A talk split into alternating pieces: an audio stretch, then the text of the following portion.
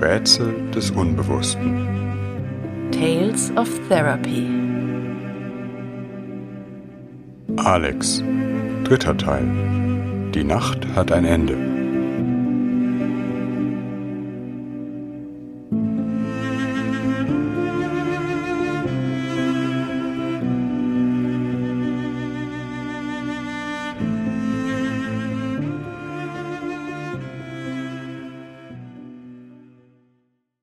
Es ist mittlerweile Anfang 2020. Das vierte Jahr der therapeutischen Arbeit beginnt. Unsere Gespräche drehen sich schon seit längerem weniger um Symptome, sondern um Alex Geschichte, sein Alltag, vor allem aber immer wieder um seine Familie. Die Corona-Pandemie berührt schließlich auch unsere Behandlung, überfällt uns im März 2020 mit einer ungeahnten Heftigkeit. An den äußeren Bedingungen unserer Zusammenarbeit ändert sich gar nicht so viel Wesentliches. Wir halten die Stundenfrequenz aufrecht, sehen uns mit ein paar Hygienemaßnahmen weiterhin vor Ort. Dennoch hat dieses Ereignis bald eine starke Wirkung auf den Inhalt unserer Gespräche. Zunächst versucht Alex, das Thema ganz aus den Stunden fernzuhalten, erwähnt lange Zeit Corona mit keinem einzigen Wort. Doch irgendwann beginnt er, bemühte Scherze darüber einzubringen, so als würde etwas ihn drängen, darüber zu sprechen, er sich zugleich schämen, in eine männlich souveräne Position begeben. Bis ich schließlich sage, ich habe das Gefühl, dass sie diese ganzen Umstände doch beschäftigen. Alex, wenngleich im Hader mit seiner männlichen Coolness, gesteht es ein. Eigentlich habe er Angst vor Corona, vor einer Ansteckung, er sei schließlich Raucher. Oder er wisse es nicht genau, vielleicht ist Corona auch nur ein Vorwand, um noch etwas ganz anderes mit uns zu machen. Alex erzählt auf meine Nachfrage, was er damit meine, von Chatnachrichten, die ihm seine Familie schickt, aber auch von Gesprächen mit seinen Eltern, Großvater, Onkel und seinem jüngeren Bruder. Der ältere Bruder hingegen hat die Familie längst zu Irren erklärt. In dieser Kommunikation Alex liest mir einige dieser Chatverläufe auch in den Stunden vor, geht es um Texte und Videos mit bedrohlichem Inhalt.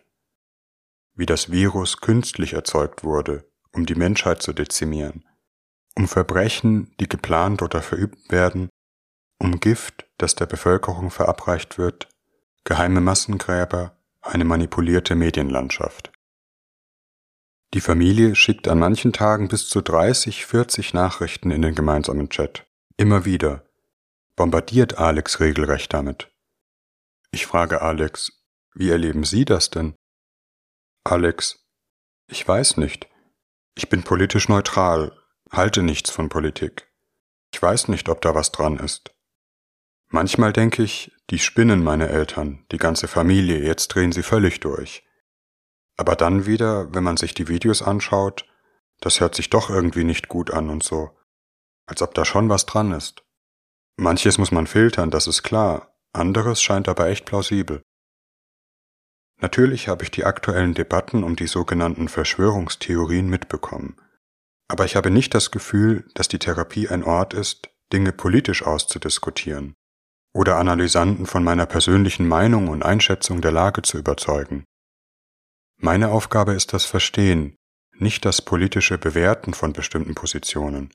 Ich bin weder Virologe noch Politiker, sondern Psychoanalytiker. Aber so leicht komme ich aus diesen Verstrickungen nicht heraus. Alex bringt viele solcher Gedanken und Befürchtungen, Nachrichten und Überlegungen in die Stunde, scheint immer an der Grenzlinie zu wandern, wem er oder was er glauben soll. Er schämt sich einerseits für seine vermeintlich verrückte Familie, kommt aber dann doch immer wieder ins Grübeln. Wer weiß schon, was die Wirklichkeit ist wem man trauen kann und wem nicht?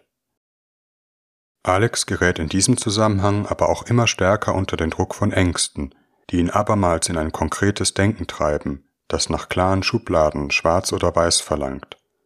Ich soll ihm sagen, ob das gefährlich ist oder nicht, wahr oder falsch. Und wieder, wie am Anfang der Therapie, drohe ich zu einem Pseudoarzt, Pseudovirologen oder altklugen Kommentator zu werden, der sich wissend lehrerhaft zu Fachgebieten und Theorien äußert von denen er eigentlich auch nur Laienwissen hat. Ich selbst fühle mich in eine Polarisierung getrieben, komme gegen mein Vorhaben doch immer wieder in eine Position, als müsste ich mich konkret äußern, Stellung beziehen zwischen unguten Alternativen, entweder Verschwörungsideologe oder blauäugiger Gefolgsmann von Regierungsbeschlüssen. Dazwischen scheint es wenig Raum zu geben. Immer wieder bringt Alex konkrete Fragen in die Stunde, liest zum Beispiel eine Nachricht vor, in der von einem geheimen Labor in China die Rede ist und den Plänen der kommunistischen Partei. Allein schon dadurch, dass ich seine Fragen zum Wahrheitsgehalt nicht konkret beantworte bzw. beantworten kann, ist Alex beunruhigt. Als wäre dies schon ein Zeichen meiner Unsicherheit oder Angst und also ein Zeichen, dass etwas dran sein könnte. Oder ich fühle mich verurteilend, als würde ich alles, was sinngemäß jenseits der Position des Regierungssprechers liegt, für blanken Unsinn erklären. Oder aber Alex erklärt die Familie in einem plötzlichen Affekt von Ärger, wie sein älterer Bruder, abfällig zu Irren, die man einsperren muss.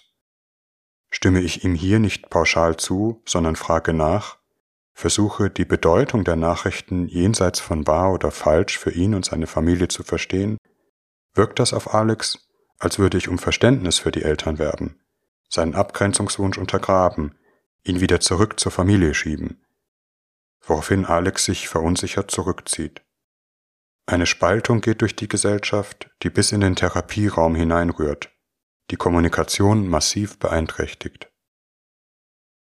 Ich bemühe mich, in den Stunden zu beschreiben, was zwischen uns passiert, gebe sogenannte analytikerzentrierte Deutungen, etwa nach dem Prinzip Jetzt erleben Sie mich so, als wäre ich selbst verunsichert, oder Jetzt haben Sie das Gefühl, ich verbünde mich mit Ihren Eltern aber unter dem Druck der Angst hat es der Konjunktiv schwer. In dieser Zeit ist es für mich nicht einfach, in eine verstehende, differenzierte Haltung zu finden. Habe ich das Gefühl, von der Familie vermittelt über Alex auch zu einem klaren Bekenntnis gedrängt zu werden. Wohin gehörst du? Zu uns oder zu denen? Worin sich auch Alex innere Situation in der Gegenübertragung geltend macht. Wohin gehört er?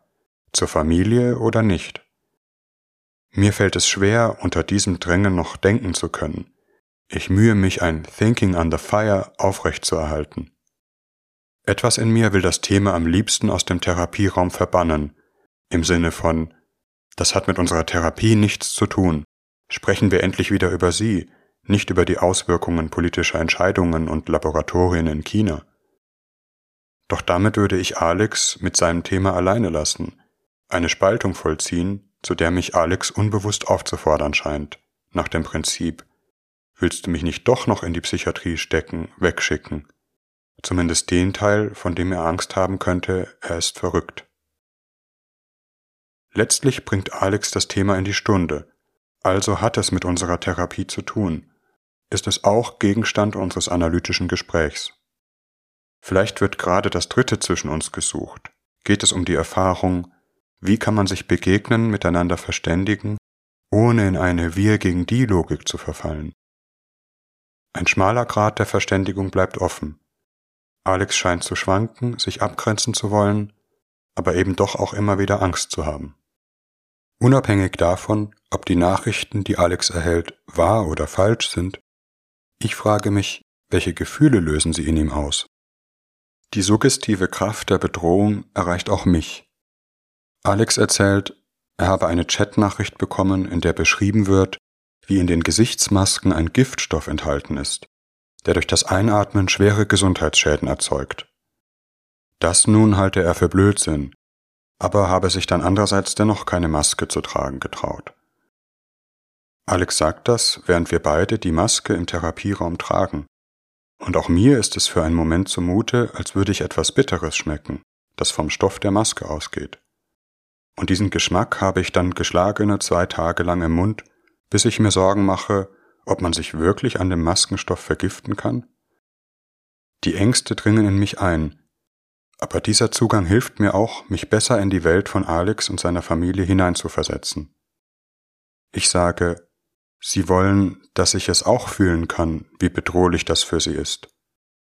Alex, aber Sie müssen doch den Kopf schütteln und denken, jetzt dreht er durch, er ist eben doch verrückt. Aber ich weiß selbst, dass es eigentlich Blödsinn ist. Ich sage, das sagen Sie jetzt mit einer Seite, die dazugehören, normal sein will. Aber es gibt eine andere Seite, wo Sie es nicht so klar wissen. Es ist so quälend, wenn man sich nicht mehr sicher ist, was eigentlich bedrohlich ist und was nicht. Ist die Gesellschaft verrückt oder Ihre Familie? Alex, beides wäre schlimm. Am Ende bin ich es selbst, der verrückt ist. Ich. Verrückt sein heißt vernichtet werden. Wenn die Gesellschaft verrückt ist, dann ersticken sie vielleicht in dem Mundschutz, werden vergiftet. Wenn sie es aber selbst sind, dann haben sie Angst, dass sie auch weg müssen. In die Psychiatrie geschickt, auch hier endet dann mein Verständnis, gibt es nur noch Kopfschütteln. Alex, ich weiß einfach nicht, was normal ist.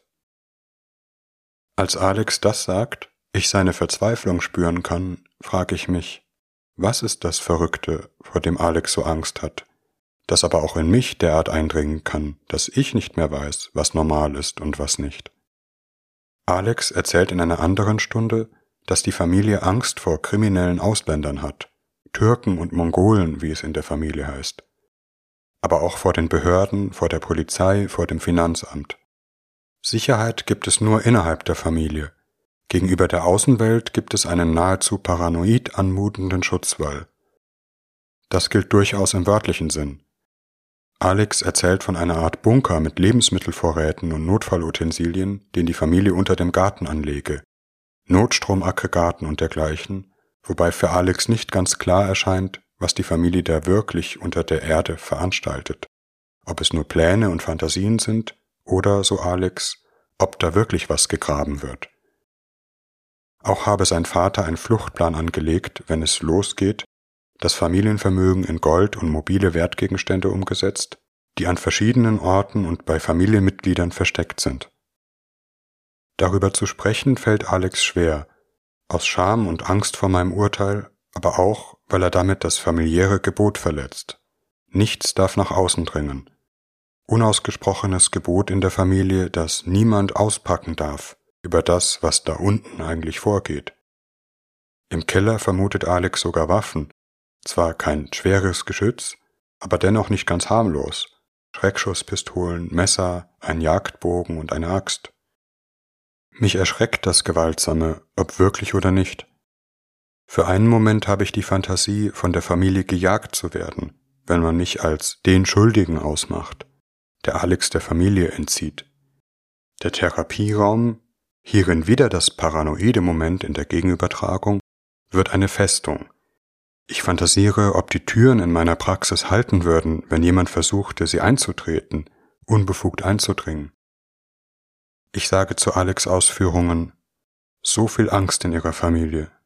Das Gefühl, in jeder Sekunde könnte die Katastrophe hereinbrechen. Und sie alle wollen dafür vorgesorgt haben, sich wehren können. Die Ängste der Familie wirken von außen vielleicht irrational. Sind sie das? Gab es nicht einmal eine Situation in der Familiengeschichte, in der solche Bedrohungen real waren? Muss die wirre und damit vielleicht auch angstauslösende Situation um den Corona-Lockdown, das plötzliche Durchgreifen der Regierung, Ausgangssperren, Polizeikontrollen nicht wenigstens an diese Erfahrungen rühren? Nach mehreren Sitzungen in Konfusion und Taumel kann ich einen klaren Gedanken fassen.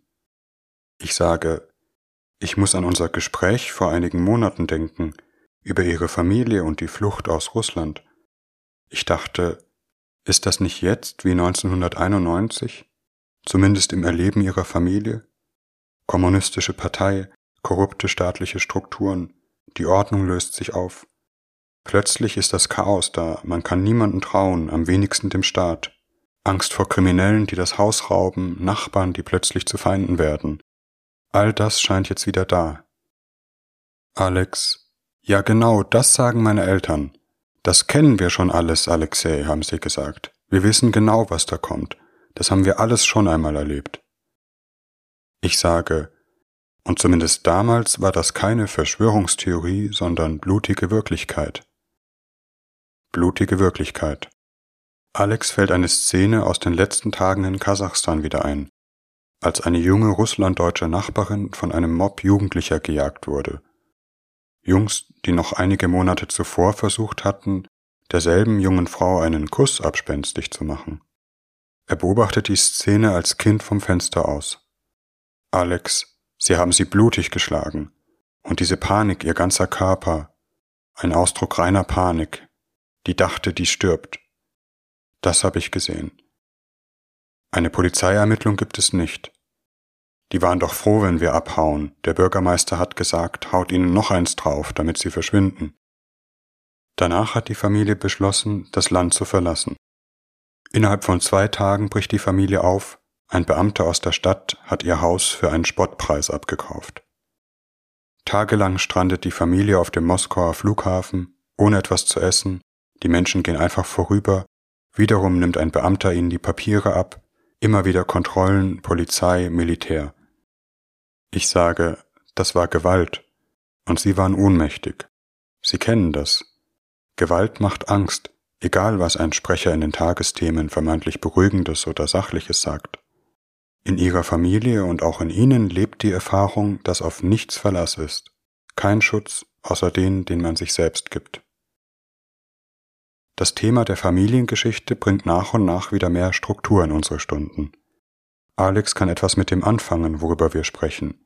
Die Familiengeschichte wird eine Basis unserer Verständigung, etwas, das wirklich geschehen ist, jenseits von der Frage, was mit Corona ist und was nicht. Und auch ich kann etwas damit anfangen. Es entsteht ein beiderseitiges Verstehen, etwas, woran wir gemeinsam arbeiten. Alex entängstigt sich dadurch.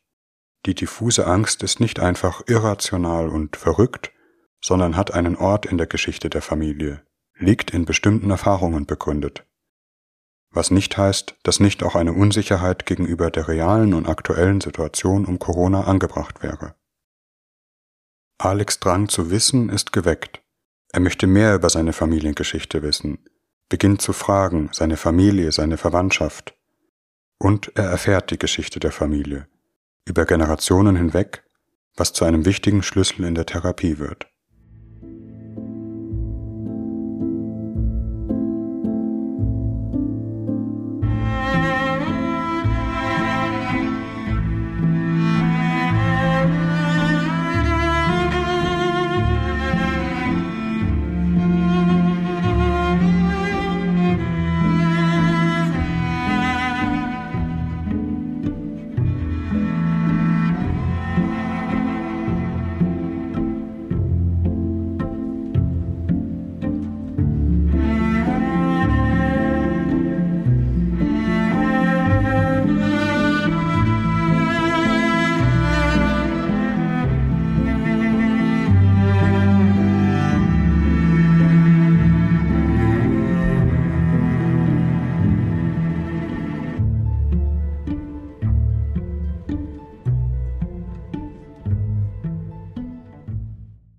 Alex nimmt sich Zeit, um seine Familiengeschichte genauer zu erkunden.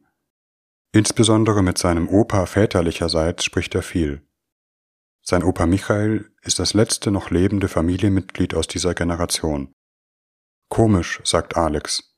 Er hat schon immer von früher erzählt, aber damals hat mich das nie wirklich interessiert. Das waren so Geschichten. Doch jetzt hört er mit einem anderen Ohr und stellt andere Fragen, auch seinen Eltern. Wie sind wir überhaupt nach Kasachstan gekommen? Wie seid ihr aufgewachsen? Zu Alex Überraschung geben seine Eltern und der Opa gerne Auskunft. Alex ruft auch die Verwandtschaft aus dem Herkunftsland an, um die Erzählung des Opas und seiner Eltern zu vervollständigen. Alex erfährt, dass beide, die mütterliche sowie die väterliche Linie, tief in die Gewaltgeschichte des 20. Jahrhunderts gewoben sind, des Jahrhunderts der Extreme, dessen Male und Wunden die Familie bis heute in sich trägt. Wir sprechen über die Familienerfahrungen im Zweiten Weltkrieg, den die Familie unmittelbar miterlebt, an verschiedenen Orten im europäischen Teil der Sowjetunion, wo die Großeltern ursprünglich geboren wurden. Sowohl auf der väterlichen als auch auf der mütterlichen Seite wird die Familie zwischen den Fronten zerrieben, befindet sich wechselnd auf der Täter- und Opferseite Anscheinend gibt es sogar Verwandte, die an der Ermordung von Partisanen und Juden durch die deutschen Besatzer beteiligt sind, wobei dieser Aspekt dunkel bleibt. Die Familie gilt als Deutsche, was sie an einem Tag zu Herrenmenschen macht, am nächsten zu Verfolgten. Noch während des Krieges, nach der russischen Rückeroberung, werden die Familienmitglieder unter katastrophalen Bedingungen nach Sibirien in Arbeitslager deportiert. Verwandte verhungern, sterben an Krankheiten oder Erschöpfung.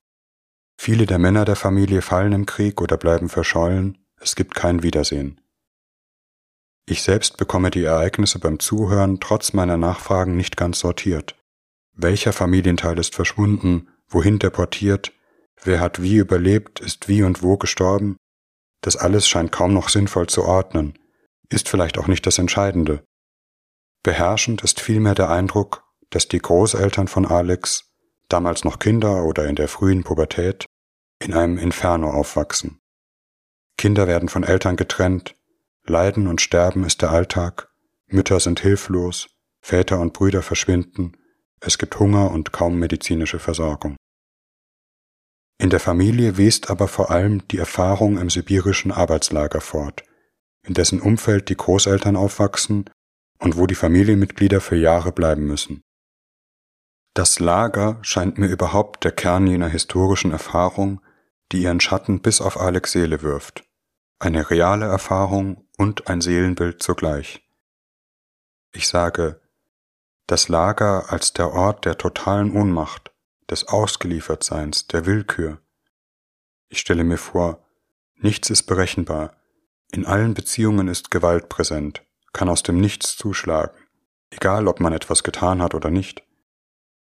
Gerade auf der Unberechenbarkeit von Gewalt, nicht auf berechenbaren Regeln, beruht die Terrorherrschaft im Lager.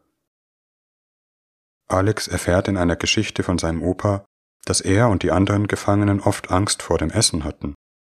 Es geisterte das Gerücht herum, dass die Lagerverwaltung Gift ins Essen mische, das sie als biologische Waffe erproben wolle. Deshalb seien so viele an Durchfall gestorben. Aber man musste ja trotzdem essen. Vor dem Kontext des Lagers wirkt dieses Gerücht ganz und gar nicht wie eine Verschwörungstheorie, sondern eine reale Bedrohung. Gewissermaßen die Urform des chinesischen Labors, von dem ein großer Menschenversuch ausgeht. Das Lager macht aber auch Opfer zu Tätern, erzeugt Situationen, in denen man den anderen niedertreten muss, um nicht zertreten zu werden, dem anderen das Essen und die Stiefel stiehlt, damit man nicht erfriert und verhungert, ohne die aber der andere erfriert und verhungert. Die Urgroßmutter habe im Lager etwa einmal eine kleine und saubere Essensquelle entdeckt und etwas für sich ergattern können, ihren Kindern, dem Großvater, regelmäßig etwas Kartoffeln gegeben. Als ein Junge aus einer anderen Familie um etwas zu essen bittet, verheimlicht der damals etwa gleichaltrige Michael sein Brot. Der Junge, so glaube der Opa, sei etwas später verhungert, sagt Alex. Und noch durch die Zeit hinweg ist für mich das brennende, hilflose Schuldgefühl spürbar. Die ganze Familiengeschichte scheint mir wie Alex Traum zu Beginn der Analyse, ein diffuses Etwas von Feuer, Blut und Gewalt, in dem sich die Konturen verwischen. Man kann nie wissen, ob das, was heute Sicherheit gewährt, morgen schon ein tödliches Verhängnis wird, wo unklar ist, wer Täter, wer Opfer. Sicherheit ist nirgends.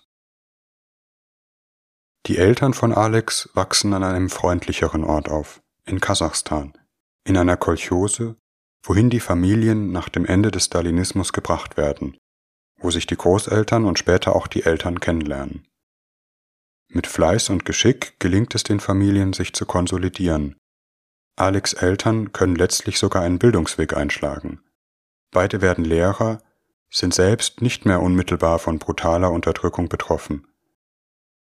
Aber in den Familienbeziehungen und den frühen Erfahrungen schreibt sich der Horror der vorigen Generation ein. Alex Eltern berichten von ihren harten, emotional unnahbaren Eltern die zu eruptiven Ausbrüchen neigen, oft Gewalt anwenden. In Wahrheit sind es traumatisierte Eltern bzw. Eltern, die ein transgenerationales Trauma weitergeben. Schließlich ja auch bis in Alex Generation, der in seiner Kindheit wiederum von seinen Eltern Gewalt und Härte erfährt, unberechenbare Umschwünge und Momente von Willkür. Der plötzliche Bruch der Lebensgeschichte nach dem Zusammenbruch der Sowjetunion in den frühen 90er Jahren befeuert die Ängste aufs Neue, rührt an das Trauma der Familie.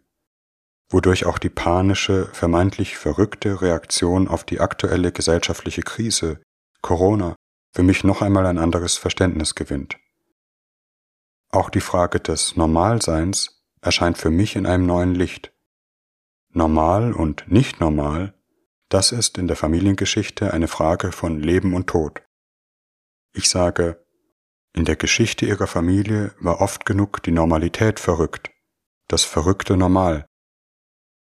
Aber auch das Tragische an Alex kultureller Identität gewinnt nun Kontur. Seine Herkunft ist nicht etwas ganz Eigenes, das zu ihm gehört, auf das er stolz sein kann, das ein Teil seiner Identität und Geschichte ist, sondern etwas, das weggemacht werden muss. Etwas Eigenes an sich zu haben, eine Besonderheit aufzufallen, in diesem Sinne anders, unnormal zu sein, das ist verbunden mit der Gefahr der Ausgrenzung, drohendem Verrat, in den extremsten Situationen in der Familiengeschichte Deportation und Lager, in letzter Konsequenz Tod. Er löscht das eigene an sich aus, um nicht verfolgt zu werden, wiederholt damit aber jene Auslöschung, den Verrat, die Deportation des unerwünschten Selbst in den Keller. Um nicht Opfer zu werden, wird er zum Täter, aber auch zum Täter am eigenen Selbst, an seiner eigenen Geschichte und Identität. Ich sage, aber dass sie nachfragen, sich mit ihrer Geschichte befassen, das ist schon ein Einspruch gegen das Vergessen, gegen das Ausschalten und Auslöschen dessen, was nicht leben darf, weil sie fühlen, dass es etwas Wertvolles ist, das zu ihnen gehört, das leben soll. Für Alex ist das Sprechen wie eine Befreiung. Er erzählt in zunehmend klaren Zusammenhängen, versteht nicht nur mit dem Kopf, sondern auch mit dem Herzen. Natürlich geht es in der Therapie auch noch um andere Themen als seine Familiengeschichte. Aber die Entdeckung, dass er überhaupt eine solche Geschichte hat, die etwas mit ihm selbst zu tun hat, spielt für Alex eine ungemein wichtige Rolle. Immer wieder kommt er darauf zurück, erzählt von seinen Erkundungen, eignet sie sich an. Auch ist es nicht so, dass Alex von seinen Ängsten dadurch vollständig befreit wäre, noch von den familiären Verstrickungen aber zum ersten Mal scheint es, kann er das Unbegreifliche fassen, ihm einen Namen geben. Ich denke, die Nacht hat ein Ende. Alex findet zu den Worten. Die Geschichte scheint wie ein Schlüssel zu Alex Erfahrungen in seiner Familie, die sich beinahe panisch vor einer Wiederholung des Traumas schützt, darin aber auch die Gewalt wiederholt, nach außen hin durch eine forcierte, darin gewaltsame Anpassung an gesellschaftliche Normen, unter der die Kinder leiden, Mathe, Sport und Schläge, nach innen, indem sie einen Stacheldraht um die eigene Familie zieht, jede Abweichung ahndet, jedes neue, fremde, unbekannte abwehrt, im Versuch, sich vor der Welt zu schützen. Der Stacheldraht der Familie wird aber für die Beteiligten selbst zum Gefängnis, unbewusst zum Lager, in dem auch ein Stück Willkür herrscht und immer auch Panik, Angst, plötzliche Ausbrüche von Aggression und Gewalt. Ich deute in diesem Zusammenhang, in ihrer Familie ist die Zeit nicht vergangen. Für ihre Familie ist immer noch 1941 in Weißrussland, 1944 im Lager, 1991 in Kasachstan. Jeden Tag aufs Neue. Die Familie ist ein Beispiel für die Zeitlosigkeit des Traumas im Unbewussten der Familie ist, abgespalten von einer funktionierenden Außenseite, die Gewalt allgegenwärtig. Das Trauma selbst aber spukt als unbegriffener Geist durch die Geschichte, als Schreckbild der Angst, das verschiedene Masken annehmen kann. Kriminelle, Ausländer, Regierung, Polizei, Psychiatrie, Krankheit, Labor.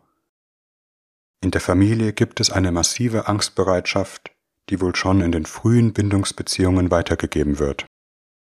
Ich stelle mir vor, wie es für die Großeltern und Eltern von Alex war, wenn eines ihrer Kinder Angst hatte, krank oder hungrig war, geschrien hat. Musste nicht allein eine solche Situation eine innere Panik auslösen, unverarbeitete Gefühle, Krankheit, Tod, Angst, durch die es schwer wird, ein Kind zu beruhigen, weil man selbst ja überhaupt nicht ruhig ist. Vielleicht hat Alex deshalb nicht lernen können, dass es ein Gegenüber gibt, das seine Gefühle aufnimmt, das nicht in Panik gerät, wenn er selbst Panik hat. In der Übertragungs-Gegenübertragungssituation in der Therapie wäre die Parallele Ich bekomme Angst, vergiftet zu werden, wenn Alex von seinen Vergiftungsängsten erzählt. Ich selbst werde verrückt, weiß nicht mehr, was normal ist, wenn er seine Gedanken in die Stunden bringt. Aber es wäre genauso schlimm, wenn er mich mit seinen Gefühlen nicht erreicht, diese nichts in mir auslösen würden. Ich stelle mir Eltern vor, die sich vor der Berührung mit dem Trauma immer auch schützen müssen, die ein Schreien, kindliche Angst und Fantasien nicht ertragen und deshalb dem Kind mit besonderer Kälte, Härte, Unerbittlichkeit begegnen, gerade dann, wenn das Kind hilflos ist. Gerade hierin wird die emotionale Situation des Traumas weitergegeben. Ein Kind ist ohnmächtig, schreit, hat Angst, aber keiner hilft, keiner kommt, öffnet sich seinen Gefühlen. Hier wäre meine negative Gegenübertragungsreaktion in der Therapie, dass ich mich von seinen Ängsten abwende, sie rational zu erklären oder als Unsinn abzutun versuche, aber mein Inneres letztlich vor ihm verschließe. Auch das hat in der Behandlung ja immer wieder gedroht. Zwischen diesen Polen hat sich unsere therapeutische Begegnung lange bewegt.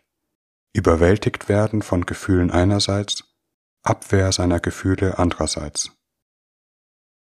Die unausgesprochene Erfahrung, dass Alex mich mit seinen Ängsten erreichen kann, mich damit sogar ein Stück weit ansteckt, dass ich für ihn aber trotzdem emotional erreichbar bleibe, darin liegt vielleicht das entscheidende Moment in unserer Beziehung. Ich deute Sie haben eine solche Angst, was das mit mir macht, wenn Sie Ihre Gefühle hierhin zu mir bringen. Alex antwortet, und dieser Satz ist für mein Empfinden ehrlich wie bedeutsam, ich habe das Gefühl, Sie verstehen mich. Alex Familiengeschichte liefert uns einen entscheidenden Schlüssel zu seinen lange unerklärlichen Symptomen. Ein historischer Bodensatz, der erst das ganze Ausmaß des drohenden inneren Infernos seine diffusen Ängste von einem plötzlichen Überwältigtwerden verständlich macht. Ist Alex Panikattacke nicht irgendwo auch der Schrei der Angst, der sich über die Generationen hinweg nicht abschwächt, weil er von niemandem gehört, aufgenommen, verwandelt wird? Ich sage, das alles ihre Geschichte ist auch in ihnen, der plötzliche Ausbruch, das panische Überwachen, ob nicht doch irgendwo eine Gefahr lauert, als würde in ihnen die Geschichte weitergehen und sich immer wieder abspielen, in jeder Panikattacke aufs Neue. Entscheidend ist die emotionale Konsequenz, gewissermaßen die unbewusste Psychologie, die, aus dem Trauma abgeleitet, in der Familie weitergegeben wird. In Kontakt mit den eigenen Gefühlen kommen ist bedrohlich, rührt an eine tiefe Wunde, deren Erfassen vielleicht wirklich in eine emotionale Überwältigung führen würde, in Panik, Zusammenbruch. Wenn man diese Büchse einmal öffnet.